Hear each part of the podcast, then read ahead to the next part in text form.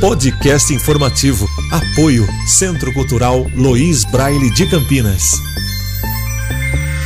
Uso de máscaras em Campinas será obrigatório. A Prefeitura de Campinas adotou nesta quinta-feira, 16 de abril, o uso obrigatório de máscaras de proteção em todos os estabelecimentos que prestam serviços essenciais durante a quarentena, como farmácias, bancos e supermercados. Por meio do decreto publicado no Diário Oficial, o Poder Público informou que a partir da próxima terça-feira, todos os estabelecimentos só deverão atender clientes que estiverem usando o equipamento de proteção individual. Além disso, o decreto define que os comerciantes também terão de promover a demarcação de solo nos espaços destinados a filas de clientes em atendimento, para que estes mantenham uma distância mínima de um metro um dos outros. Os estabelecimentos terão ainda que limitar a entrada de pessoas, com o intuito de evitar aglomerações. Nesse sentido, os comércios só poderão permitir o ingresso de duas pessoas por grupo familiar, sendo que no local não poderá haver mais do que uma pessoa para cada 5 metros quadrados de área. A Prefeitura também recomendou aos serviços essenciais a instalação de barreiras físicas de vidro, acrílico ou similar, para proteger seus funcionários de uma possível exposição ao vírus. A Prefeitura de Campinas descartou a distribuição gratuita de equipamentos de proteção. Em nota, informou que a orientação é para que cada cidadão utilize a própria máscara,